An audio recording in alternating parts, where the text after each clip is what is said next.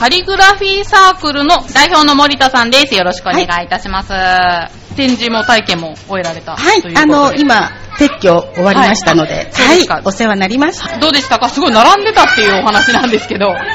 そうですね。は今日は予定の時間よりも7分ほど早くはい始めたんですが、はいあの、親子連れの方がたくさんいらして来ていただいて、すごく嬉しかったです。今日はね、あの、ええキッズのイベントなんかも多かったみたいなのでね、カリグラフィーなんですけど、はい聞き慣れない方もいらっしゃるんじゃないかと思いますけど、これは書道っていう。あ、そうなんです。うんあの、えっ、と、どこの国でも文字がありますので、はいで、その国の文字を書いたのが、あの、カリグラフィー。で、えっ、と、日本でも、あの、漢字で書くのは、その、ジャパニーズカリグラフィーとか、それから、あの、えっ、と、これは、まあ、中国はもう5000年ほど前からありますので、はい文字が。うんで、えっ、と、こちらの一応、私が取り扱ってる方は、あの、2000年前のローマ時代から伝わる、えっ、と、その字を基本に、はい。いろいろヨーロッパで、あの、いろいろ流行した文字の流れに沿って、18世紀ぐらいから、また新たに、あの、書道として認められ、見直されて、2000年前。そうなんです。あの、えっ、とね、はい。えっ、と、2000年という実は、あの、遡ると、うんちくになっちゃうんですけど。どうぞどうぞ。あのラジオなんで。すエはい。ジプトの、はい。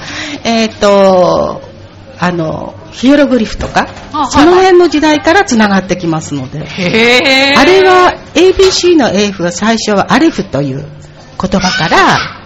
最初は、うん、あの、始まってるので、はい。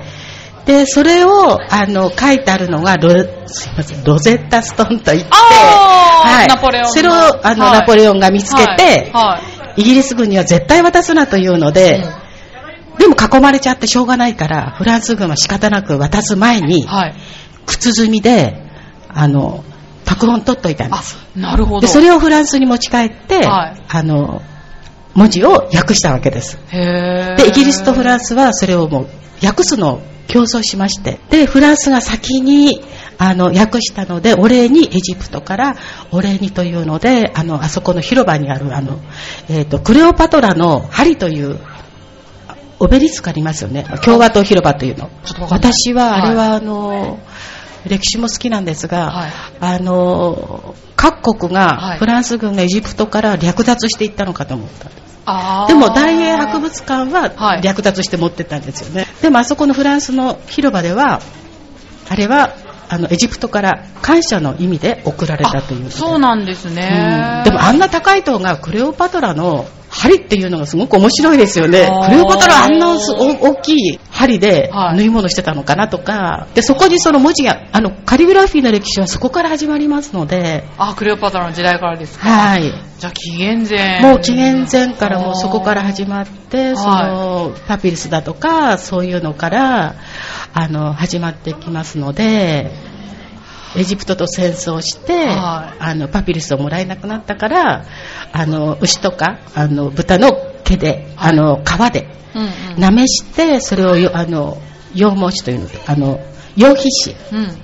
羊とか、はい。で、それを、あの、薄くして伸ばして、なめして、そこに文字を書いたわけですよあ、ね。紙の代わりに。はい。革で書いたんですね。そうなんです。で、一番あの、貴重。重なのは、そのお腹の中にいて日が当たってない、でも多分、抜き出したんでしょうね。その白い薄い。だからすごく高額になって。はい。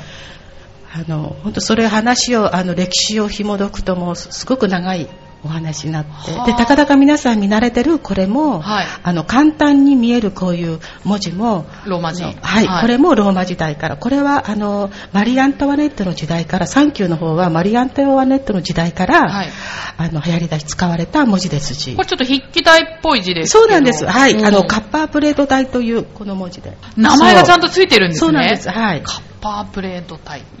あの、不二家さんの F のこれが、えーうんうんそうそうそうそうそうあ。で、なえっ、るほどと、その、羊皮紙ってすごく高額なので、はいなるべく字をぎっしり書くのに、こういうゴシック体というのの、ゴート人が支配してたところで、で、これだと書くのに時間かかるし、はいで、ゴート人から独立した人たちは、そんな文字は使いたくないというので、イタリアとかそういうところでは、イタリック体という、こういう文字を。あ書体を変えて。はいはいで、この文字、いろんな文字って全部歴史が背景にありますので、もうそれを考えると、はいうん、すごく面白いですよね。あ、それはとても面白いですね。うんじゃあ、森田さんはそういう歴史から入ってったんですか？このカリグラフィー。えっ、と、私は、文字オタクですかね。文字見ると興奮して、ワクワクして、2世紀ぐらいから使われたアンシャル体ってあるんですけど、はい。あの、ああ、その字ね、とか思うかもしれませんけど、はい。ちょっとラジオなんでお見せできないのが残念なんですけど。あはい、はい。えっ、と、2世紀ぐらいから使われた、そのキリスト教の、あの、聖書の写本に使われた文字で、で、えっ、と、それがですね、伊豆半島の、伊豆半島じゃなくて、箱根の山の中のカフェで、そのアンシャル体を看板にしてるところがあって、へー。見てくださいこれ。あ全部大文字で、小文字なくて。アだンシャルきっと、だから何気はい。に使ってたのかもしれないけど、うん。やっぱりこれはすごく歴史を紐解くとすごく面白いことで。まあ、聖書に使われてるってぐらいですもんね。はい今ちょっとお手元にね、これははい本ので書体のテキストですか？はい。練習の仕方もいろいろたくさんあるんですが、はい私の通ってたスクールでは、一番最初にこちらの、あの、はいイタリック体の方から入ってって。カリグラフィーのスクールがあるんですか？はい。あと、そこから派遣されたカルチャーとかそういうところでも、あの、講師の方はいが教室開いてますので、一応そこで、あの、面白くて、うんとことん極めたいと思って。はい。でも奥がすごく深くて、まだまだ本当ひよっこででもすごくあの、難しい書体だけじゃなくって、日常的に簡単にこういうふうに頼めあの楽しめるんだよっていうので、今今日はだからお子さんでも楽しめるような。うん5分とかからないで、はい。そういうのはいろいろ。森田さんが、その、この中でお気に入りの書体っていうのはあるんですか？えーと、やっぱり、あの、マリアンタワネットが使った、その、あの、はいカッパープレート体というあれで、パワープレート体っていうんではい、すね。はい。あの、パリの、はい。マリアンタワネットが幽閉されてた独房のはい。前に、あそこから処刑されてった貴族が残した手手紙が展示されてるんですけど、はい。ものすごく素晴らしい字で、だから当時の貴族の方は教養のある方たちで、うんうんでもちなみに、あの、マリー・テラジェですか、お母さんから、うんうんもっと勉強しなさいと言われてたのに、マリー・アントワネットは、うんパーティーが大好きなので、うんうんあの方の残された字は、ん？って感じでしたけどあね。、そうなんですね。人柄が出るんですかね。そう、そうですね。だから、やっぱり、あの、例えば、話全然飛んじゃう。テルマエロマエ。はい。あれ見て、この文字が、ラスティックダが出てくる。ポンペイの壁に残された文字で。ポンペイあの映画見てると、あれあー、ラスティック体だとか、なんかね、そうだよ、そう。マニアな楽しみ方でそうそうそうそう。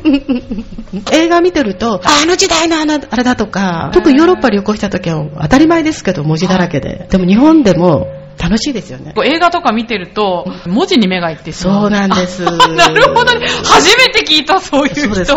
はい例えばあの、JR 乗っても、はいホームで、こう立ってると目の前のベンチの後ろに広告があって、はいどっかのエステのですよね。はい。それがそのフローリッシュという、あの、飾りの曲線をつけるやり方があって、そうすると、はいその F にくるっとこう回るわけですよ。あね、あれで。ななんかわかる気がする。そう,、うん。そうすると、電車乗らないでずずっとこれを指でなぞるとか、その文字を見されて。そうそうそうこういう方お話しすると楽しいですね。なあ、もう本当なんか楽し楽しいですよね。あまたいろんなはい、これは外国の方のあれで、はい。こんなにくるくる。かわいい。これはポインテッドペンって言って、この、あの、はい。そういう、あの、ペンの種類なんですけど、うんペンにもたくさんあって、そうかそうかれがカッパープレート体で、ははい。ペンいろいろたにもねそうなんです。だから、これを自由に書けたら、すごく楽しいですよね。い。そうで。すね。手書きなのにレタリング綺麗にされてるような感じがあるんですけど。そうですね。厳密に言うと、このカッパープレート体も最初は52度で練習して、次は62度で練習してとか、うん52度って何ですか？このシャドウが、あ、文字の、斜めのそう、角度斜めののこと52度なんです。それに平行に。おかしいでしょ、えーそう。それ、それで、こちらの大体18世紀ぐらいから使われたイタリック体。日本にはすごくあの、あれしてますけど、それは45度。はあ、40度と、あ、ちょうどこう、あの、こペン先の角度。それで、2世紀ぐらいから使われたアンシャルタイはその30度とか角度ですか。それが私がハマったかな。ちょっと性格が、例えば、交差点90度に曲がりたい方なんです。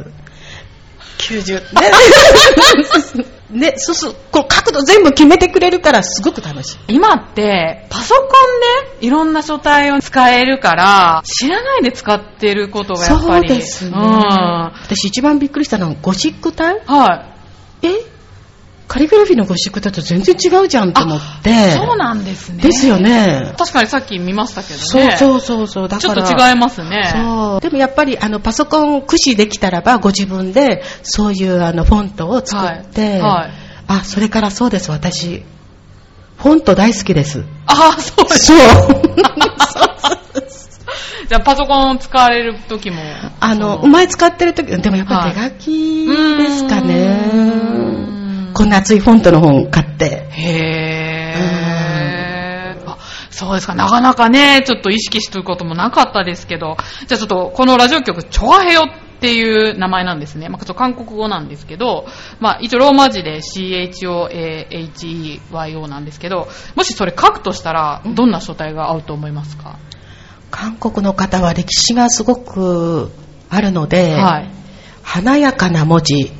えっ、と、それでしたらやっぱりですね、はいあら、まあ、素敵です。まばゆい感じですね。そう。なでもなんて例えば？バーサル体という、かわいい。これが、はい。すごくあの、歴史と、はいそれから品格と出せる。るので、バーサル体？うん、韓国って素晴らしい文化がね、あーの、まあ、く。韓国関係ないんですけどね。あ、そうなんですか？だね、あの、いろんな国の言葉で、ええ好きですっていう言葉を探して、ええで韓国語が可愛かったから、あ、そうただつ。けたっていう、ちょっと新大久保にも何年か住んでて。近かったんですね。あそうなんですねそうそう。ああ、じゃあヨーロッパも住まわれて、いえいえ、あの、ちょっと旅行にあ行っただけで。あ、そうですか。えーバーサルね。うん、これね、はいはい。おしゃれでしょお。しゃれですね。で、ここの太いところにいろんな模様を入れるんです。あこれは1回では書けないんで、はいこれ何回も書くんですけど、はいほら、こういう、これが、あの、これはイギリスのケルトノットというその文字のあれなんですがあ、こういうとこにこういう文字を組み込んだりとか。なんか、可愛いでしょ？絵になったような、そうなんです。ねあの、最初のそう、最初のあの、頭文字を、はい。あの、こういう模様で、アイルランドの方から伝わる模様で、そうですか。そう。でこういうところに、はい。あの例えば人の顔入れたりとか動物の顔入れたりとか植物入れたりとか。で例えばこういうとこ長くやったとこにその三つ編み模様。はい。髪型の三つ編み模様にして色を入れるとかそうするとすごくね韓国の方もよく。素敵ですもんねうん。キラキラしても好きですから一ね。時娘とハマりましたもんあ、そうですか？そう韓流ブームに。そう、それで、あの、お料理の方に、娘の結婚式の時のリングピロー。ああ、はいはい。あれはそのうん韓国の薄い布をこう上に乗っけて、あれなんていうポシャギ？じゃ、なんでしたっけ？なんかあのねそうなんです。ありますよね。そうそうそう。はいうん書道っていうだけでこんなに、そうですね。深いものとは深いと思います。カード作りですか？こちらのはい活動内容としては。はい模様を加えたりとか。はい。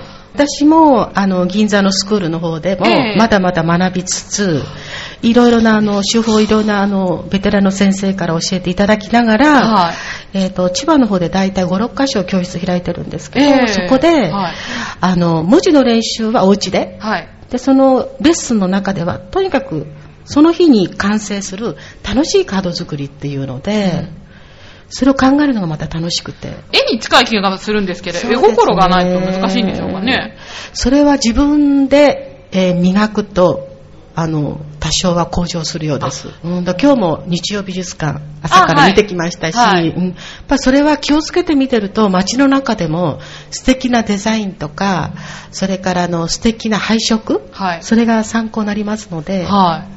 えっとちなみに私、マミフラワーデザインスクールで講師もあやってるんですけど、かそこでは、はい他の人とは違うデザイン。やっぱりそれは日々考えるので、うん。えー、と伝統と歴史の文字も学びつつお花も色ももあのこれだなというそういうなんかやっぱきらめきああると楽しいですよね。西洋のものから学ぶことが多いんでしょうかね。それなんですが、それが日本古来のあの色の組み合わせ、平安時代の色の組み合わせとか、うんうんそれもすごく参考になりますし、あ、そうですか。はい。へだからあの最近私ジャパニーズカリグラフィーというので、ーはい。薄墨で漢字を書いて、はいそこに英語のアルファベットで文字を入れる勉強してるんですが、うん。そこではあの、うんと、楽観の赤うん。赤だけがそこに白黒の画面に赤が入るその赤がその中でその赤の分量が日本は少ない、あ、そうなんだ。うん、今朝の日曜美術館でも言ってましたけど、そのアイヌのはい。そちらの方では赤をつ使う量が多いというので、あ、そうなんですか。えーなんか話飛んじゃっていいですか？あ、どうぞどうぞ。松前藩の方が、はあの松前から東北の方に移されてい。、うん。なんか幕府を転覆させる企てがあったとかで、うん。その時に必死になって藩の財政立て直すために、うん自分の絵を描くのをあれしてあのそういう絵が残ってました、あ、そうなんですか。え、ど、どういう絵を描いてったんですかね、えっとその。一番最初はアイヌの人松前藩に逆らったアイヌの人たちがいる収めてうん。くれた、鎮圧してくれたアイヌのその上の長の人たちを似顔絵を描いたそうなんです。全身を。はい。素晴らしいあれで。でそれ細密画というのなんですけど、はい。あのだって本当私もそうだけどあのカリグラフィーも絵も細密画というのは、もう本当に虫眼鏡やってもう本当に細い世界なんですだからこれもこれも0.0.1ミリのとこで線と線をつなぐとかはい。もうい息詰めてまばたきしないでそれが快感なんですそんな凝ったものを一個一個うん描いてるとしたら、大体時間ってどどれぐらいかかるもんなんですか？カリグラフィー。と練習まではうんもう何回も何回も、で何回も何本番の時にやってあのあれですけど今何やら飛び道具が。あ、すごい。こちらは森田さんの作品ですか？今ちょっと額を持ってきた。あ、これはお見せできないのが残念なんですけど、はこれはあの聖書の言葉なんですが、い。はい。これは何年も前に書いて、えー、とこれからもっと私は字は多少は上達してると思いますただ今日は華やかな雰囲気の方がいいかなと思って今日これをお持ちしたんですけども、なんて書いてあるんですかこれ？大体。えーとこれはラテン語ラテン語？神を称える聖書の中のこ言葉でラテン語ですか？そうこれは一発勝負なんですか？それとも、下書きしもうて、もう何十回も練習して、はい。下書きして実は細かい線を全部角度入れてこう線入れてそれに沿って。であのあれを全部。こういうとこの絵も教会のあの、はい。聖歌隊に入ってましたので、聖歌隊のあのと奉仕した時の教会のステントグラスを思い出しながらこの色を考えてこれ作るのどれぐらいかかったんですか？えーとねこれ書き始めると23時間。聖書はあ、そうなんですか？そう。でも色塗ったりとかね。えーとでいろいろ構図を考えたり練習したりのするのにもう何ヶ月もかかったりとかで書き始めると。の作品までが結構大変なんですね。それが楽しいあ、そうですか。すごいマニアックな楽しみ方を教えていただいて、あ、でもちょっと私も興味持ちましたね。一回あの、あの結婚式のウェルカムボードとか、あはいはいはいあとハッピーバースデーカードとか、ね。私フェイスブックやってるんですけど。お誕生日の方にははい必ず手書きのカードを書いて、はい。写真撮って、はい。でそれをお送りしてるので、皆さんすごく喜んでくださって。あ、それは喜びますうん。よ。必ずペンをちょっとペンとインクを一緒にこう写して、ええ。もう手書きっていうだけでも今貴重ですからね。ね。みんなパソコンパソコンになっちゃってますからね。活動場所は浦安市市民プラザのウェープ101で、はい。えー第4木曜日ですね。はい。10時から13時とはい。いうことで。はい。えっと、森田さんは浦安の方なんでしょうか？いえあの千葉市なんですが。そうですか。じゃあはい。わざわざ今日は、そうです。ねはい。このために、はい。あ浦安でのはい。講座っていうのはこちら。そうですね。はい。あとは松戸とか松戸千葉とか。ああ、そうですか。ホームページとかお持ちですか？あそれまでちょっともう手がひ広げられなくてなるほど。はい。は森田さん、Facebook やってる方はね、はいえっと森田由美子さんで、ははいい、検索していただいて、そして、えっと、こちらのパンフレットの方に連絡先もありますので、興味のある方はぜひ、こちらにアクセスしていただけたらと思います。はい。では、カリグラフィーサークルの代表の森田由美子さんにお越しいただきました。どうもありがとうございました。ありがとうございましたそしてこの街には人の数だけ束ねられた。